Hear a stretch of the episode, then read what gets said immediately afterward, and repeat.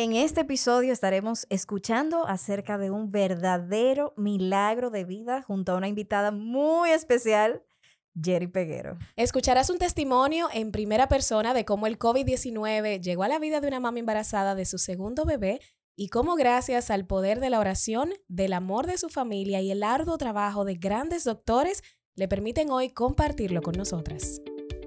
Desde lo más técnico hasta lo más simple, te aterrizamos todos los puntos de vista de una maternidad real. Yo soy Ceni Leiva, actriz, locutora, apasionada del minimalismo y madre de la pequeña Amira. Y yo soy Lynn Glass, madre de dos hermosas criaturas y eterna estudiante de la crianza con respeto. Bienvenidas a Madres Reales Podcast.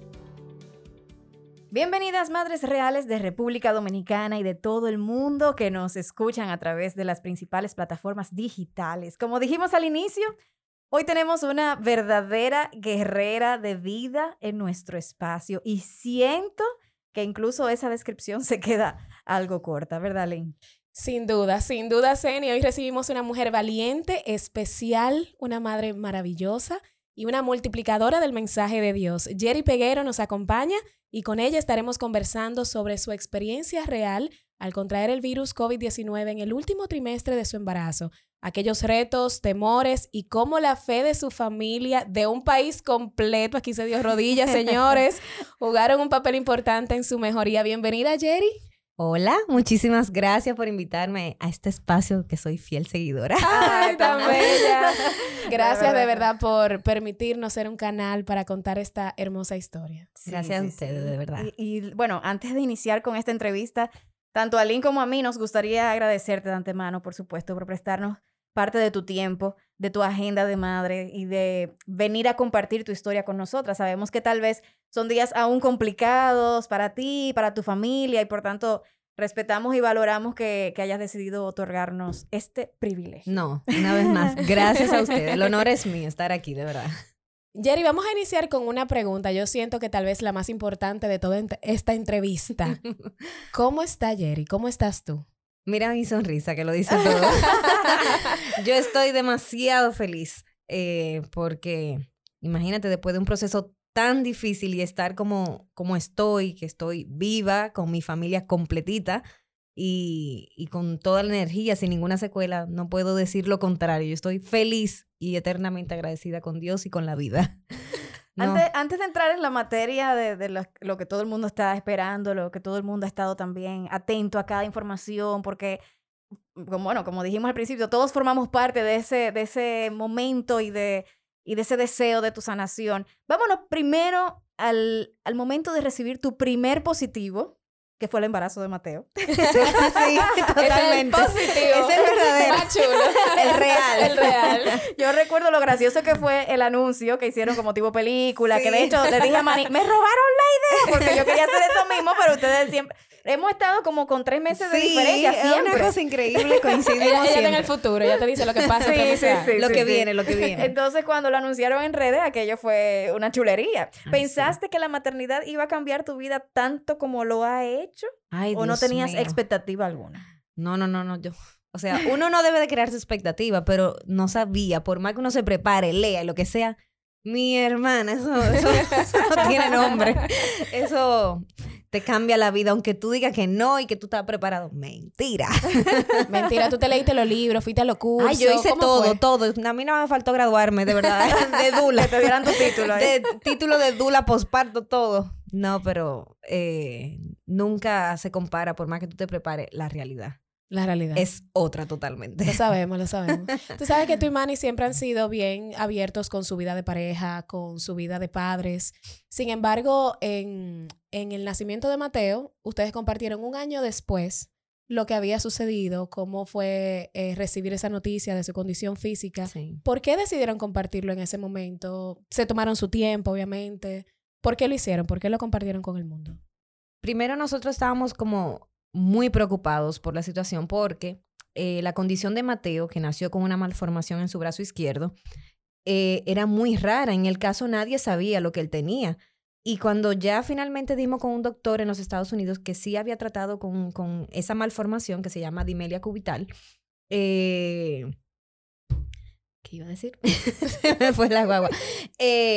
Fue como un gran alivio. Entonces, lidiar con algo nuevo, extraño, nos tenía a nosotros muy ansiosos. Entonces, preferimos quedarnos con eso porque íbamos a estar eh, lidiando con cirugías, procedimientos Sí. totalmente desconocidos, que incluso los doctores, si le preguntábamos cómo iban a ser los resultados, ellos mismos no podían dar respuesta. Entonces, agregarnos la ansiedad de exponer la situación iba a ser muy invasivo para nosotros, que en ese momento ya estábamos saturados.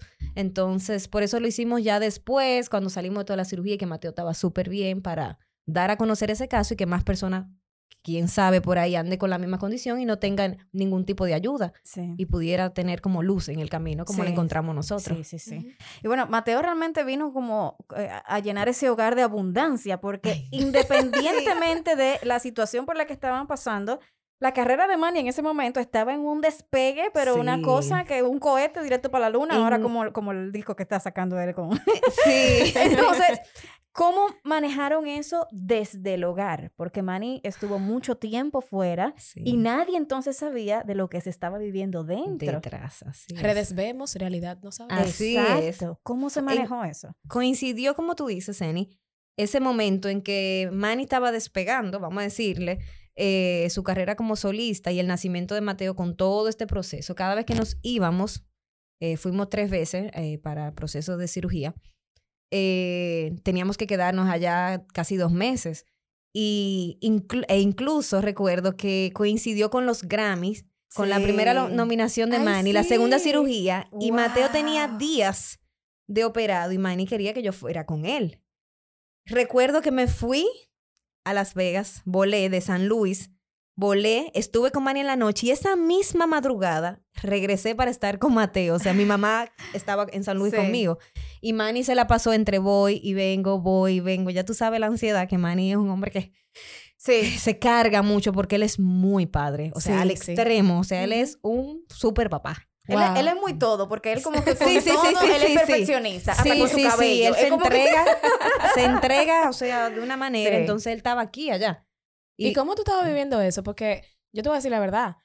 Todavía uno que dice que tiene esposo, como que son de, de esta nueva paternidad real, que se encarga y cambia pañales. Pero tú eh, tienes a un esposo que como tiene una vida donde él, su trabajo involucra que él salga de noche, que viaje. ¿Cómo entonces estaba, estabas tú manejando esa, ese momento de mamá primeriza, de, Sí. concho, necesito ayuda? ¿Te aliaste de tu tribu? quienes estaban contigo apoyándote? Para quienes nos están escuchando desde fuera, y aunque la música de Manny ha llegado a todo el mundo, quiero que sepan que Manny Cruz es un cantante dominicano de música latina, excelente. Que ya- lleva nuestra bandera en alto por el mundo. Claro, ya nominado varias veces a los premios Grammy y ganador también de los premios soberanos. En fin, si no saben quién es, búsquenlo, Manny Cruz. Claro, vamos a poner la musiquita ahí de fondo, que sepan. Sí. Mira, eh, como dicen, uno se tiene de, de aliado su tribu, pero mi mamá es mi soporte número uno en todo, porque yo soy muy mamá gallina. Yo soy de la que en mi primer embarazo, ahora he tenido que cambiar, ¿verdad? Porque uno aprende. uno aprende. Una evolución. Eh, yo no dejaba que nadie me le hiciera nada a Mateo, de que nana, que te lo dejo y le cambia. No, no, no, no, no. Mi hijo lo bañamos, mi mamá, man y yo. Está mal, eso está muy mal. Hay que delegar. Se aprende, lo se aprende. Hay que delegar. Y, y mi mamá era mi soporte en todo. O sea, mi mamá se iba tardísimo de mi casa cuando Manny tenía que irse porque coincidió que él tenía que estar viajando y Ujú. moviéndose. Y, y no te voy a negar, había veces que yo decía, ay, Dios mío, otra vez te tiene que ir. Era como que, Dios mío, no. Y al mismo tiempo, debo decir, ponerme en el lugar de él y yo nada más decía, te tengo pena. Porque él llegaba de cantar, por ejemplo, tardísimo a pasar su mala noche, porque ahí no había de que una nana que era la que se levantaba temprano, de, de que acogerlo en la madrugada. O sea, que él se chupaba su... Él se chupaba su, su mala noche, porque Wow, Mateo estaba con nosotros en la habitación. O sea, él llegaba explotado a escuchar guau, guau, guau. O sea, que de verdad que ahí tengo que darle de verdad su aplauso, porque ¿qué? no se quejó nunca, nunca. Yo era la que me quejaba. ¿Por qué te vas? Sí, la verdad que, que no me lo puedo imaginar porque, porque es lo que uno dice. Uno dice, ah, sí, uno ve en las redes sociales y que todo es sonrisa y que todo es que chulo, que lo premio, como tú decías. Pero me imagino que nadie sabía eso que tú estabas yendo, viniendo, que esa Sí. ansiedad, que la mala noche. Y la gente no lo ve, por eso es bueno hablar de, de este tipo de cosas, para que digan, mírame yo aquí quejándome. No, y que vean también que se puede, porque al mismo tiempo yo no, claro. no solté mi rol de mamá por ser tan mamá gallina, pero también yo tengo un esposo al que yo tengo que darle apoyo en sus, en sus cosas, por eso yo no, es. no iba a dejarlo. Si él me pidió, vamos a lo Grammy, pues yo me voy contigo y te acompaño, aunque venga en tres horas para atrás. Exacto. y una vez más, no se lleven de lo que ven en las redes sociales. No es que está no es que Jerry es una mentirosa en las redes, ni no. nosotras, Jamás. pero no es verdad que las redes es un sitio donde uno va a publicar la vida pública y privada. O sea, eso no va a ocurrir. Entonces, en la privada ocurren muchas cosas que muchas veces son las más importantes. No se lleven solamente de lo que uno publica públicamente, ¿verdad? No, y tú Eh, sabes que valga la cuando- redundancia, porque no- Cuando hay muchas personas que tienen esa falsa concepción también de que, ah, son artistas, seguro tienen tres nanas. Ay, Y- sí. Ay, Eh, ay, ay, ay, Eso ay, tiene la vida resuelta. Imagínate Ay, tú. ay, ay. Óyeme, señores, mira, mira como tú estás diciendo, yo soy una mamá real. O sea, yo estoy pasando lo mismo que pasa a la hermana. O sea, que Señora, normal. yo cocino y cocino bueno. Yo también, a mí me encanta Mira, cocinar. quiero el locro que tú hiciste el otro día. El- Ano- anótalo. De guandule con coco. Sí, por favor, anótalo por ahí, qué rico. estaba. Yo le veía, yo ya quiero de eso. Jerry, el segundo positivo. El segundo Ay. positivo, rosado. Ay, mi A mí me dio chiquita. risa cuando la revelación. Ay, ay, la ay, cara ay, de Jerry ay, fue ay. como que. Se- no se notaba que yo quería una No, niña, ¿verdad? No, no, se no, notaba no, en lo absoluto. nada. Yo no quería una bailarina. No, no. que ahorita no. me sale futbolista. Mira, puede ser. que así es la vida. Dime de ese segundo positivo, cómo esa, ese recibimiento de, de Monse. Bueno, de Monse en tu barriga. Ay, ay, ay, una emoción demasiado grande. Con Mateo yo sabía, o sea, yo no, yo no me aguantaba que, de que al gender reveal, de que me lo dijeran, Ah, no, no, no, no, no, no, no, deme mi cosa ahí mismo de una vez con Mateo. Pero ahora queri- quería vivir la experiencia de la sorpresa. Ok. Yo estoy enamorada de, de los varones, o sea, Mateo es una cosa conmigo, o sea, una aficie. Que yo dije, bueno, si me traen otro varón, yo voy a estar muy feliz. Ujú. Pero bailarina al fin, yo quiero Ajá. poner lazos y tutús. Ajá. Entonces, eh, ambos niños fueron buscados y llegaron rapidísimo. O sea, los empezamos a buscar y llegaron de una vez. Y cuando a mí me dieron esa noticia de que era hembra, o sea, a mí me iba a dar algo malo. O sea, sí, sí, sí. Quien vio ese video del gender reveal, a mí me iba a dar algo y a mi mamá ni se diga, porque yo soy hija única. Ajá. Entonces, ya tú sabes, otra hembrita para mi mamá, eso fue too much. Qué chulería. La Y- verdad que, bueno, a mí me pasó lo contrario. Yo tenía la hembrita y yo decía, yo quiero malazo y quiero más tutú y que sean amigas, mejores amigas. Y cuando salió el varoncito fue, ok, Ok. ¿cómo se cambia un varón? ¿Qué se hace con un Ay, varón? tan básico que es la ropa y todo, Dios mío, Ay, demasiado yo, básico. Yo, yo estoy de Ay, todo, como quiera, yo estoy preocupada Ay, ahora mismo. Yo estoy como perdida. Esto es Ay, otro mundo. Pero es que ese amor, mira, cuando te dicen mami. Ay, no, Ay, mira, eh, Tiago acaba de aprender a ay, decir mami. No ay. mamá, mami. Qué cosa más Es bella. como otro nivel de. de otra cosa, otra de verdad. O sea, como una aficie, ¿eh? de verdad. Ay, Dios mío. Prepárate, Jenny, prepárate, prepárate. Mira, eh, hablo desde mi experiencia y, y desde mis propias expectativas, también ahora estando en las últimas semanas de mi embarazo. Y habiendo tenido un primer parto distinto al que yo pensaba, porque también, Bueno. ¿verdad? Las cosas no, no, no fluyeron como yo quería, aún, aún así ah, súper agradecida de que todo saliera bien. Y sé que esta es una realidad para muchas madres del mundo, que es el tema del, del COVID. ¿Ok? Así que vamos a pasar a este tercer positivo, que fue cuando diste positivo al COVID-19. ¿Cómo, ¿Cómo está manejando Jerry ahora toda esa información? O sea, de vivir aquel momento de la noticia del Mateo y ahora algo completamente inesperado con el COVID-19. Es, que- es que fue a- los dos casos han sido bastante cargados. Sí. Entonces. ¿cómo, cómo tú hoy manejas todo eso? Mira, lo primero que yo pensé cuando me dio ese positivo, bueno, yo tenía muy lejos de que yo iba a llegar a ese nivel de gravedad, pero pensar, Dios mío, otra vez, a lidiar con otra situación, o sea, cuánta sorpresa cada embarazo mío, o sea, cada una ha traído su susto. Y cuando yo salgo positiva, nada, estoy positiva y positiva de mente también de que nada va a pasar nada, que todo va a estar bien. Yo Y estoy tomando mucha vitamina por el todo, embarazo. Sí, yo soy súper saludable, o sea, yo soy en, en alimentación, me ejercito durante el embarazo. No, ah, no tenías ninguna... eh, como ninguna enfermedad, ninguna ¿cómo se- deficiencia, No, algo, en nada, en- condición física, nada. eh, en condiciones óptimas. Wow. Y, y yo empiezo mi tratamiento en la casa. Yo salgo positivo un lunes 5 y Mateo también. Mateo también salió positivo. Pero quien había dado positivo primero fue Manny un jueves. Entonces, mi doctor me dice que espere unos cuantos días de Sí. jueves y que me haga la prueba lunes. Ese mismo lunes me salieron los resultados. ¿Tú te lo hiciste porque Manny había dado positivo o ya tú tenías algún síntoma? No, porque Manny dio positivo. Entonces, Wow. esa misma semana yo empecé a tener como síntomas unas pequeñas fiebres en la mañana y escalofríos. No más de ahí. Me empiezan a medicar, me ponen eh, anticoagulantes que me lo inyectaban en la barriga y todo en la casa. Después de ahí, eh, el doctor me mandó a hacerme una placa, perdón, una tomografía. Una tomografía, y yo no quería hacérmela, ni Manny tampoco, cuidando a la Ah, bebé. claro, Claro. claro. Error. Grave error. Porque la tomografía no va a revelar lo mismo que revela una tomografía. La radiografía no va a revelar lo mismo que una tomografía. Esperamos y por esperar el, el neumólogo me dijo, con esto yo no les puedo dar como un veredicto final. Nosotros en ese dilema esperamos varios días, como que, ay Dios mío. Y ahí yo seguía con los mismos síntomas, literal, las fiebres y los escalofríos. Y un sábado en la noche estamos Manny y yo viendo un concierto eh, virtual eh, de Ricardo Arjona, nítido, o sea, súper cómodo. Y yo me voy a la cama cuando se acaba, tipo 11 de la noche, y empiezo a sentirme que me está costando respirar y Manny me ve. Manny es, te duele un diente, vámonos para la emergencia. Él es ¿Habías tenido tos? Lo que es la famosa no, tos ni seca, tos, nada, ni perdí el olfato, ni perdí el gusto, nada de eso. Wow. Ya yo sabía, obviamente, que estaba positiva. Y empiezo a sentirme mal y yo soy la que tengo que estar muriéndome para yo ir al doctor o para tomarme un medicamento. Somos madres. Entonces, eh, Manny me dice, ¿estás segura que te sientes bien? Yo le digo, sí. No pasa ni cinco minutos cuando él vuelve otra vez y me, y me ve. Y yo le digo, tú sabes qué, vámonos, porque en cuestión de cinco minutos yo empecé a sentirme mucho peor. O sea, yo estaba Wow. que me costaba y empeoré en segundos. O sea, una cosa, nos fuimos a una clínica y en esa clínica nos rechazaron.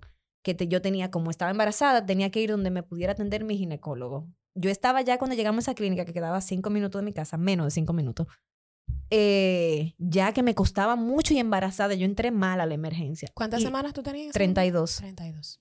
Y no me ni me sentaron en una silla. Wow. Y yo ahí parada estaba empeorando. Yo no paraba de empeorar. Era como que de mal a, a lo peor. Y nos fuimos rapidísimo a la, a la clínica donde me atendieron. Y llegamos en siete minutos. Y ahí eso fue directo a ponerme oxígeno. O sea, así de rápido fue que yo empeoré. No fue de que, ah, no, un día. no. Paulatinamente, No, no, no, no, la no, Eso 12, que fue, después- vamos, fuego. Ay, Dios Wow. mío. Y, y- entonces ahí, ¿cómo se dio el, Todo el- el, todo el proceso de, ok, eh, tenemos que pasar a esto porque hay que darle estos medicamentos? ¿Cómo fue todo accedimos, obviamente, a hacerme la tomografía. Ok. Ujú. Cuando me hacen la tomografía, el doctor ve que ya tengo una, una neumonía eh, Avanzada. avanz- eh, avanzada. Eh, me ingresan en la clínica y yo duro dos días. Duro domingo y duro lunes. Y ya ese martes, martes 13 de abril, eh, yo estaba muy mal. Yo no podía moverme, yo estaba en una cama, yo no podía moverme, yo no podía respirar, yo estaba con oxígeno todo el tiempo. Y a mí me ponían algo lo que se llama el CPAC, que es Ujú. como oxígeno. eh, eh, ay, Dios mío. Eh, bueno, e- es como si te entubaran, pero desde fuera. Ok. Eh, Se pone aquí el aparatico. No sé cómo Exacto. explicarlo bien, perdónenme, doctores. Eh, y yo no lo quería hacer porque yo me sentía claustrofóbica, pero una cosa que yo estaba negada. Y eso es lo que te mejora bastante. Y, y entre comillas, si tú lo haces muy bien y tu cuerpo responde, evita que a ti te entuben. Ok. Entonces yo estaba muy mal y la barriga, oye la el nivel de ignorancia mío, la barriga se estaba moviendo mucho, Mons, y yo decía, ay, ella está súper porque la siento muchísimo. Todo lo contrario, la Estaba bebé se estaba quedando totalmente sin oxígeno. Wow. Yo estaba sin oxígeno y ella menos, o sea, era la barriga así, yo, ay, que ella estaba bien, ignorancia total. Porque yo no sabía la gravedad, o sea, yo no sabía ni lo que era entubar, nada. Y faltando eh, el martes, como a las doce y pico, se me aparece todo el equipo de doctores con Manny, mi mamá, a darme la noticia de que me van a entubar. Yo no sabía nada. O sea, yo no había vivido la experiencia de con alguien, nada. Yo no sabía que eso era ponerme a mí en coma, que yo estaba O sea, que muriéndome. hasta ese momento Yo no estabas tan positiva. Sí, que- totalmente. O sea, no, no fue como que ya al momento de tomar la decisión de te van a entubar, Pasa un tú, día, tú no, no, no. sabías que eso tenía que venir porque tú te sentías muy mal. Yo no, ¿tú pude ni buscar en Google, Wow. ni buscar lo que me iban a hacer. Yo no busqué ni una foto. Y lo mejor que pasó fue eso, porque de saberlo, ya antes de que me lo dijeran, yo estaba así, yo temblaba, Sí. yo tenía que escribir, yo no podía ni hablar. Yo dejé como instrucciones a mi mamá y a Manny de cositas, de que díganle a Mateo que todo lo que mami está en la clínica, o sea, una Sí. locura, pensando en mamá precisamente, en todo lo que, que avisen al colegio, si él falta, todo, oye, en todo lo que yo estaba pensando, pero una locura, o sea, yo, yo me escucho, yo, yo Estas son mis claves. Tú estabas tú estabas en tu casa resolviendo diligencia. Loquísima. y cuando a mí me dieron esa noticia, que yo iba a desayunarme en ese momento, iba a entrarme un bocado de avena que me trajo mi mamá, en ese mismo instante entra el doctor y no le den nada, que nos la tenemos que llevar de emergencia. Y me dieron 20 minutos para llevarme de emergencia para que yo hiciera el aparato y la doctora me dijo, la doctora Marta, que la amo y la adoro, me dijo, hazlo por tu bebé. 20 minutos de ese aparato, el CIPAC, y directo a cirugía. De ahí yo no recuerdo Más nada. nada. O sea, nada, ni cuando yo salí, ni cuando entré a cirugía, ni cuando me anestesiaron, yo no recuerdo nada. Pero cuando te dieron la noticia de que te iban a entubar, tú todavía consciente de, de lo que iba a suceder, ¿qué, qué, qué sentiste en ese momento? ¿Qué? eso fue lo único que yo hice. O sea, yo no entendía la gravedad que era, que representaba eso, o sea, lo mal que yo estaba. Wow. Eso y fue te lo habían dicho que yo pedí un la bebé tenía que, que No, te iban a desembarazar. que, que me iban a desembarazar, sí me lo dijeron. Y yo pregunté, ¿me aseguran que ella va a estar 100% bien? Yo hice tres preguntas en el papel. Si me aseguraban que ella iba a estar completamente bien, eh, que si yo iba a estar dormida cuando me entubaran, oye, porque tú veas que yo ni sabía. Sí, O sea, ¿cómo yo no era? sabía nada, yo no sabía nada. Y no recuerdo cuál fue la otra. El punto es que yo no vi a la bebé cuando me, me, cuando me hicieron la cesárea ni nada. O sea, a mí me entubaron y todo eso fue al mismo tiempo, en segundos, porque la bebé se estaba asfixiando. O sea, esto yo no lo había dicho en ninguna entrevista, pero la niña nació sin signos vitales. O sea, Oh muerta. Ella la revivieron. Por eso Oh es que ella es un gran milagro. Porque yo hubiese No, durado... lo- los doctores me lo dicen y me dicen, durábamos 15 minutos más y tú sabes que tu bebé no llega. oh, 15 wow. minutos más. Y mi nivel de saturación bajó, o sea, al piso, muerta en vida y en una cama también. ¿Tuviste el chance antes de que te durmieran eh, de, de hablar, de decirle, escribirle algo a Manny? Nada, esas notitas y fue huyendo. Incluso los doctores decían, porque oramos ahí todo antes de cirugía, eh, hicimos la oración y los doctores, ya, es que ya, es que no la tenemos que llevar. Había una tensión tan grande ahí. Wow. Que eso fue, oramos y nos fuimos. Ya de ahí. Tú sabes que eh, vi en una entrevista que en algún momento tú dijiste, yo le dije a Dios, mira, ya, ya yo no aguanto. Sí. ¿En qué Eso fue después, después de... ¿Eso fue después? Cuando o- me extubaron. Cuando te extubaron. Fue más difícil después. Fue difícil para mí el después, pero mientras yo estuve, obviamente, yo, las complicaciones que yo tuve mientras estuve intubada, la vivieron mi esposo, mis familiares, Claro. mis amigos, todo el país que se unió a ayudarme con sus oraciones. Eh, fue una agonía porque tú estás ahí esperando y tu esposa está entubada. O sea, no, tú no, hay, no hay nada que tú puedas hacer más que esperar pacientemente. Sí. Y, y eso fue traumático, o sea, me cuentan, incluso hay video, todo, o sea, Manny estaba muy mal. Incluso los doctores después sí. me decían, a tu esposo nada más nos faltaba internarlo a él también, de lo mal que le estaba. O sea, él se, Ay, se pobre, estiraba en el piso, lloraba, eh, en la habitación, mientras yo estaba ahí, él me, me hablaba, me, prepa me fue preparando, claro, todo esto me lo contaron, me fue preparando para cuando me hicieran eh, la extubación porque yo me inquietaba y yo eh, metabolizo muy rápido la, la, la anestesia, Ok. todos los sedantes. Y a mí tuvieron que ponerme unas dosis altísimas porque yo me inquietaba, se me iba muy rápido y eso es malo. Pero tú, mientras estabas haciendo eso, tú no, tú no, no, no, no, sabías eso, nada. eh, todo esto me lo me iban contando, exactamente. Entonces, el proceso después, yo hice dos neumotórax. Neumotórax es cuando el pulmón colapsa. Y a mí me pusieron entre las costillas un tubo. Luego de ese, hubo un inconveniente, me lo quitaron, me pusieron el segundo tubo. Y ya despierta, yo hice dos neumotórax más. O sea, el último, que fue cuando yo dije en esa entrevista eh, que me entregaba a Dios, yo le dije, ya tómame porque ese era el día que yo mejor me sentía. O sea, cuando yo mejor me sentía, había una complicación. O sea, yo estaba respirando súper bien y me fueron a hacer una tomografía que me iban a sacar de cuidado intensivo. Eso fue un viernes en la noche, ocho y pico de la noche. Y me iban a hacer esa tomografía para ver cómo estaba el pulmón. Si no me hubiesen hecho esa tomografía, yo no estuviera aquí contándole esta historia. Porque mi pulmón ni se veía en la tomografía. O sea, se veía el pulmón derecho y el izquierdo. Todo eso estaba en negro. Porque ya eso estaba totalmente con un aire que empuja el pulmón. Y eso si se deja pasar un poquito más de tiempo, o sea, eso puede hasta mover la tráquea y ya, Ay, y me Dios mata. Entonces eso fue de repente, llamaron al cirujano cardiotoráxico, entró todo el mundo y había un silencio. Y esa fue la vez que yo sentí que me iba a morir literal, porque ya el oxígeno no, no me hacía nada, yo tenía taquicardia, yo no podía respirar, o sea, yo sentía que me estaba muriendo. Entonces llegó el cirujano, me pusieron el cuarto tubo y no funcionaba, o sea, se supone que ese tubo ayuda para que empiece el pulmón a expuls- a expulsar ese aire. Y el doctor me presionaba en el pecho, me decía, tose, tose, y no salía, no funcionaba. Me hacían una placa, me hacían el mismo procedimiento, y ya la tercera vez yo dije, Dios mío, yo no me estoy encomendando a Dios en este momento porque estoy tan mal. Y cuando ya me iban a hacer la tercera placa, yo le dije, Dios mío, que sea tu voluntad, porque no funcionaba el tubo, ya no, no, el, mi cuerpo no estaba botando el aire, no reaccionaba. O sea que si eso no funcionaba, no, no. No. sabemos qué iba a pasar con Jerry. ¿Tu fe en Dios aumentó o bajó No. durante todo este proceso? No, no, no. Porque mucha gente diría, ¿por qué me pasa esto a mí? ¿Pero por qué? Si yo... Después si- de tanta entrega, después de todo lo que... aumentó a la máxima potencia y más que en- en- me lo demostraba cada día que yo estuve despierta. O sea, ese momento en que yo dije, Dios mío, soy tuya, me entrego a ti. en- era la tercera placa, un aparato portátil que entraba a la habitación, salían y corrían para ver los resultados. Entraba otra vez el doctor y corrían. La tercera, que fue cuando yo dije, Dios mío, ahí empezó a expulsar el aire al aparato, que te drena, como... te- y te lo dejan puesto. Eso fue Dios diciéndote, no. Y doloroso, porque no solamente decirte, ay, sí, me siento mal. Los tubos es doloroso, o sea, van entre las costillas hasta el pulmón de un centímetro de grosor. Ay, o sea, ay, es un ay. tubo, no es de que una agujita, es un tubo. Cuando tú abriste los ojos, ¿dónde está Monse? ¿Qué, cuál, ¿Qué fue lo primero que te pasó por la mente? Tú eres mamá. Y como tú eres mamá gallina, creo que esa puede, puede haber sido una. Pero ¿qué fue lo que pasó por tu mente cuando abriste los ojos y dijiste, Digo, uno piensa en eso, uno piensa de como mamá, de repente en que esa sería la primera idea, Exacto, pero, esto- pero tal vez todo fue tan sí. confuso y tan nublado que de repente, Bueno, pues literal. ¿qué habrá pasado? de repente yo estaba pensando que estaba aquí todavía. Yo ni recordaba que yo estaba embarazada, con eso te digo todo. Porque los tres Wow. primeros días yo no recuerdo nada.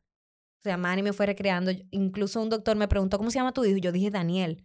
Porque yo tenía una cantidad tan grande de sedante que yo no... Manny me dice, el primer día yo te veía y tú estabas ida, o sea, en otro mundo. Y que yo me quedaba mirando fijo al frente de la cama. Y él me decía, ¿qué tú miras? Y yo le preguntaba, ¿qué es eso que está ahí? y él me decía, el que vea.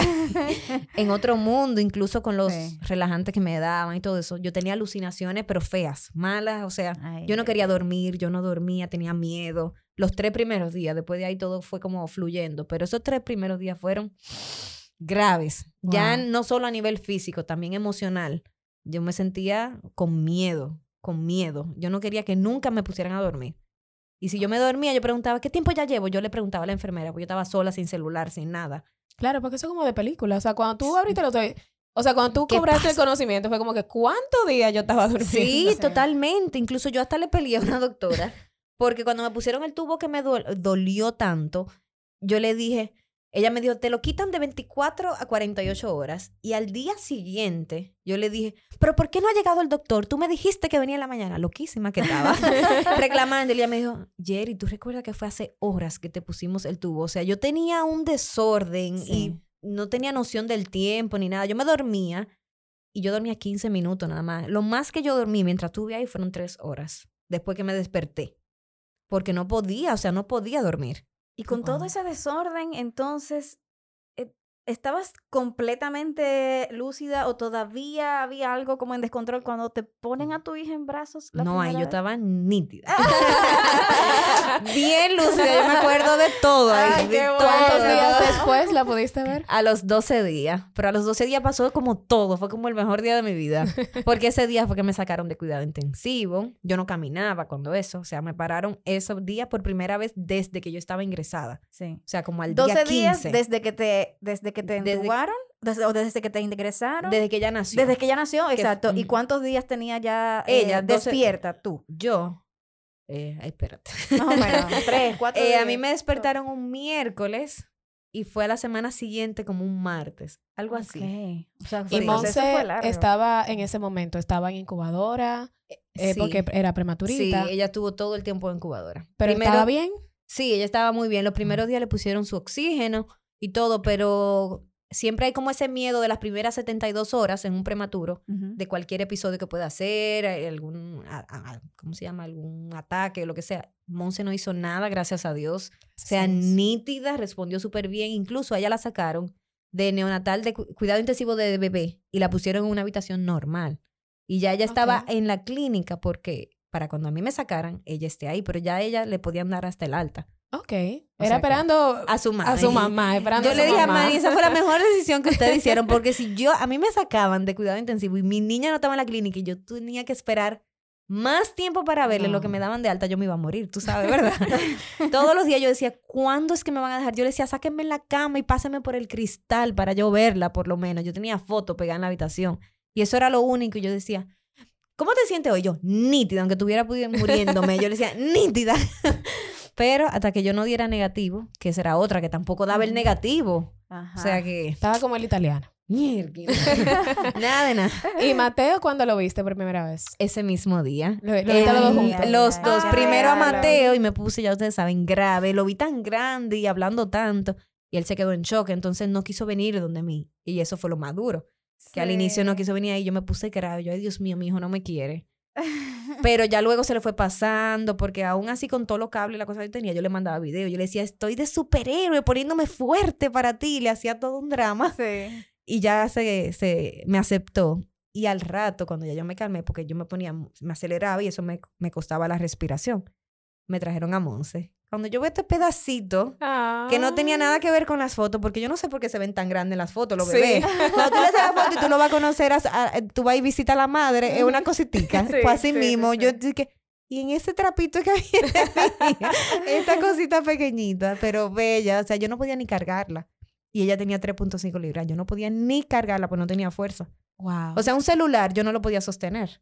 wow. ¿Y ¿Y, ella? cómo fue esa recuperación tuya entonces? ¿Cómo, ¿Cómo se dio que tú estés aquí ahora, señora? Jerry entró por esa puerta, que tú dices, a ella no le pasó nada. Esa es pero una mujer fuerte. es- ¿eh? No, no, no. Y la fuerza de voluntad y el Ay, deseo. sí. Además, bailarina. Eso dime. sobre todo, claro. eso, el deseo y la fuerza de voluntad de querer estar bien.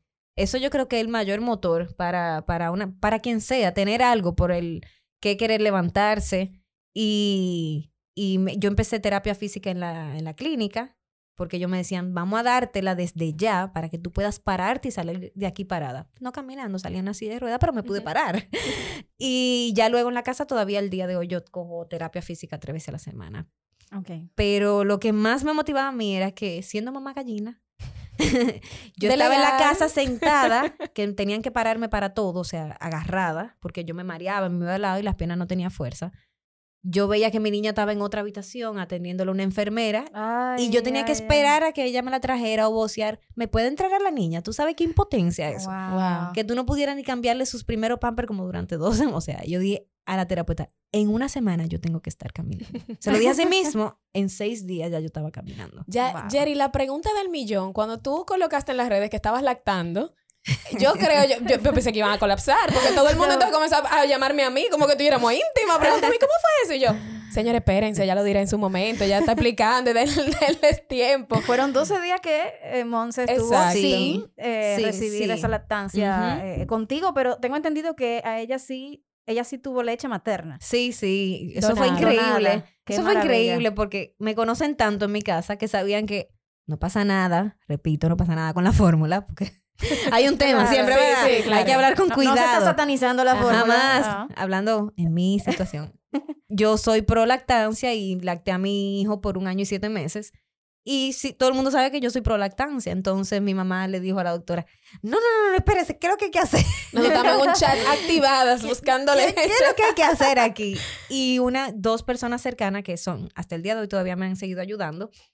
Eh, una le dio hasta calostro. O sea, yo dije, Wow. más bendecida no podemos ser. O sea, Claro. increíble. Wow. Le dio calostro y la demás le donaban, la, la otra amiga mía, Marcel, le daba leche para que ella tuviera... ¿Y qué tal reaccionó Amén. tu cuerpo entonces cuando empezaste tú? Para empezar, yo estaba seca, ahí no salía ni un nada. O sea, literal, seca. Y de por sí yo no soy de que la vaquita lechera. Yo soy como de la de lo justo, esa soy Ajá, yo. ajá, esa sí, soy yo. entiendo. No la de que se sacan ocho onzas. No, no, no, No, no. no, no. Eran dos onzas y ya eso era una celebración. Eh, nada, la doctora me la pegó el mismo día que no sabíamos que, íbamos a pasar, que iba a pasar. Porque ya era todo lo que yo estaba medicando me era compatible, ya yo no tenía antibióticos. Y ella me la pegó y Monse se pegó, señores. Ni Mateo. Yo duré como dos días para que Mateo se pegara. Y esta niña que no me Wow. conocía, eso fue memorable. Wow. Hay hasta un video de ese momento. Qué bello. Esa niña se, me la pusieron en el pecho, en canguro, y ella misma fue como bus... No, señores, que de verdad, eso hay que verlo para creerme lo que yo estoy diciendo. Buscando desesperada, y la doctora me dijo, esa niña ni llora. Y ella estaba llorando, como que, ¿Dónde está? ¿Dónde está? ¿dónde está? Ay, Dios mío. Para que ustedes vean el Y poder de que se sí pegó se puede. de una manera. Qué Y bueno. na- entonces me la llevaban varias veces al día, no para depender de mí, porque ahí de verdad no salía nada. Sí, Ni pero con para de para estimular. Y ya, estamos full, o sea, full.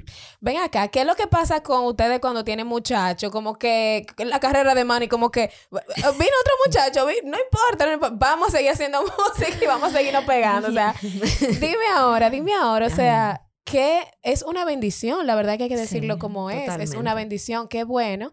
Pero al mismo tiempo, wow, me imagino también que ahora está también cargado de trabajo. Sí, muchísimo. Cuéntame entonces ahora la dinámica de...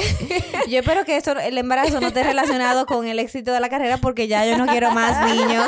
de que mira, Jerry, yo quiero sacar otro Sí. disco. ¿Qué vamos a hacer? Ven. Ni quiero más embarazo sorpresa, no quiero más sorpresa. Ay, perdón si decepciono a alguien, pero no más. Eh, sí, él está súper eh, eh, afanado con el trabajo, gracias a Dios. Pero ahora mismo, eh, parte de lo que he aprendido en este proceso es precisamente lo de delegar y ya con la persona que está en la casa, que ahora mismo sigue siendo la enfermera, entonces como que la confianza es todavía mayor porque es Sí, una claro. enfermera. Alguien que sabe, claro. Eh, entonces, ella la atendió todos esos días que no tuve, entonces, ¿cómo no confiar? Claro. Y, y eso ayuda bastante a que Manny esté más relajado, porque a él lo estresaba, el verme a mí estresada de que yo no confíe en la persona que yo tenía allá. Que no es. Antonín. Antonín es la persona que nos ayuda con el cuidado Los del hogar, quehaceres. los quehaceres, la cocina. Y otra persona que se- me ha ayudado con los niños. Entonces, como ahora él ve que yo estoy nítida con esta señora y feliz, pues él está en paz está y se va tranquilo, tranquilo, claro. exactamente. Ay, pero qué bueno. De, de verdad que me... También a uno lo llena como de... Porque imagínate tú, Manny, Manny es como parte de, ya de, de nuestro círculo, pero qué lindo ver... Óyeme, es que... Bueno, yo creo que ya tú debes de saber que, que él te quiere, ¿verdad? Ay, no, no. Creo que y yo lo amo pero- porque él es demasiado. Wow, qué lindo ver eh, que hay hombres representando esta masculinidad tan positiva, esta paternidad tan positiva, que lo está expresando, que no se queda callado con eso, Ay, sí, que está expresando mi esposa y mis hijos son lo máximo, que la carrera es, es buena, que claro, que es, es buena porque es su es parte de él, pero qué lindo ver cómo otros hombres también están viendo este ejemplo de parte de él. Para mí pone, a su familia en primer lugar. Claro que eh, sí, se claro que sí, preocupa que así realmente por ellos.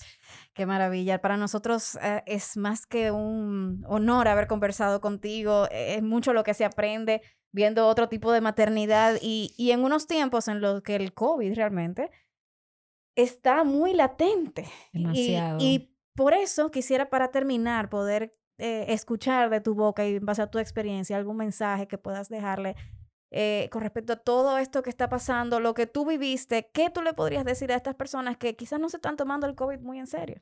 Bueno, mira, yo siempre he respetado el COVID, siempre, incluso eh, en el inicio, en la etapa, en la etapa que el año pasado, que estaba más fuerte, uno tenía pánico. Ese pánico pasó y yo siempre mantuve ese respeto y ese cuidado. Yo no salía más que al trabajo y si me iba de fin de semana éramos como que con todo el cuidado que se debe tener. Y, y mira cómo me tocó. Yo soy la persona que se cuidaba de su salud, su alimentación, en el hogar. Yo estaba hasta sin nana para no tener a alguien entrando desde diciembre. Y al que uno menos piensa, le toca. No, y como tú dijiste al principio, sin ninguna condición Sin preexistente. Que mucha gente dice, exactamente. no, yo estoy en salud, yo soy joven. Sí, si me da COVID Exactamente. seguro que no voy a tener Eso, síntomas. eso fue lo que más me chocó. O sea, ya eso no tiene que ver con que tú seas joven, saludable, fuerte. O sea, eso no tiene nada que ver. Hay que cuidarse y hay que cuidarse. Punto. O sea, hay que vacunarse el que ya, el que no se lo haya puesto, el que todavía anda living la vida Ujú, ujú. como Paz y que no está amor, pasando ¿verdad? nada. No, o sea, no. Esto es real y es tan real que ahora que yo tengo todavía mis chequeos médicos semanal, ir a la clínica, porque una cosa es tú todo el tiempo escuchar que te lo dicen, ay, sí, que las camas están llenas, que la cama está llena, a tú verlo con tus propios Sí. ojos. O sea, las camas están llenas, los doctores que ahora son mis amigos me dicen, no damos basto, o sea, ya no es que me lo están diciendo en las noticias, ya es que yo lo viví. Claro. Entonces, hay que O cuidarse sea, fíjate porque... como a ti, que tú dirías, no, a ella le van a buscar cama, a ella le van a hacer espacio. Claro. Eh, fuiste a una primera clínica que te dijeron, aquí no podemos. que, eh, sí. Imagina, No, y y no en so- tu cuadros, imagínate personas que tal vez no tengan los medios, no pueden llegar tan rápido. Claro. Señores, hay que tomarse esto en Y serio. por suerte que a mí me agarró justo antes de este último brote, porque yo no hubiese encontrado cama. O sea, en la clínica Sí. Brota una, había una parte cerrada y la tuvieron que abrir otra vez para habilitar más camas y de dos en una habitación. O sea, yo no me imagino yo con el COVID en este momento. Tus doctores, ¿algún mensaje para ellos? Ay, Dios mío. El- el- yo no voy a decir nombres para que, porque cuando uno dice nombres se le queda Sí, uno y luego se ofende. Entonces, el- los doctores, y no solo los doctores, las enfermeras, la que limpia, la que trae el café, todo. Ese equipo es de verdad un amor, un regalo de Dios en ese proceso para mí. O Los sea, ángeles que te enviaron. no, no, no, no, no, es que yo no te lo puedo explicar. O sea, estar ahí todas las mañanas conmigo era lo que me hacían compañía porque a cuidado intensivo no dejaban entrar a Macamá ni a mi mamá. Y no iban siempre tanto tiempo porque si iban donde mí no podían ir donde la niña porque ese área de COVID. Entonces, ya tú sabes, ¿verdad? Wow. Eso- ellos se convirtieron en mi familia, los amo y gracias por aguantarme. Ellos me decían mi tormento. porque yo voceaba, yo estaba tan mal al inicio que yo voceaba, Dios mío, no me pongan calmante, no quiero dormir. O sea, yo me volví loca. Señores, estas personas están en el medio del asunto, Ay, sí. están cuidando de, de nosotros, de cuidando de, de todos los pacientes que, que entren por ahí. También seamos respetuosos por ellos. Ay, sí. Señores, no le llevemos más. niños, cada cosas- uno con su vida y su familia, exponiéndose por uno. O sea, que de verdad, hagámoslo no solo por nosotros, sino por los demás. De verdad que todos. todavía me sorprende que hay tanta gente que le tiene miedo a la vacuna. Yo digo, pero no le tienen miedo al COVID. Ajá. O sea, Gracias. ¿cómo así? No, no, es, no es coherente lo que tú estás No, diciendo. No te está exactamente. escuchando, o sea, de verdad. Nada correcto. Eh, eh, quizá hay que darle unos cuantos tours a esas personas por la Sí. clínica para que vean esa realidad. No es cuento, señores, la gente está mal. Ay, sí. Entonces, de verdad, que, que- qué bueno que estás aquí y que, que sirvas de ejemplo también para llevar este mensaje. Y como madre también, que te preocupas por tus hijos, que, que hay muchas madres que por los hijos dicen, no, yo por cuidar a mis hijos no me voy a vacunar. Y yo, pero es que no, no, No tiene no me hace sentido. lo que no, diciendo. Hay que está ayudar un poquito a Papá Dios. Papá Dios nos ayuda, nos protege en todo momento, pero nosotros tenemos que hacer nuestra parte. Hay que darle la mano. Jerry, muchísimas gracias nuevamente. De verdad, un honor para nosotras eh, tenerte en nuestro espacio y que hayas compartido todo, todo esto. No solamente esta parte que sabemos que, que es lo más reciente, pero también tu rol de mamá. Gracias. que, gracias, que siempre es lindo escuchar a otra madre diciendo, yo soy real, me pasa la misma cosa que ustedes, señores. tengo retos y tengo, y tengo vicisitudes y, y vamos a compartirlas entre todas para sentirnos más humanas y Ay, empáticas. sí. Aquí- Así que muchísimas gracias, Eni.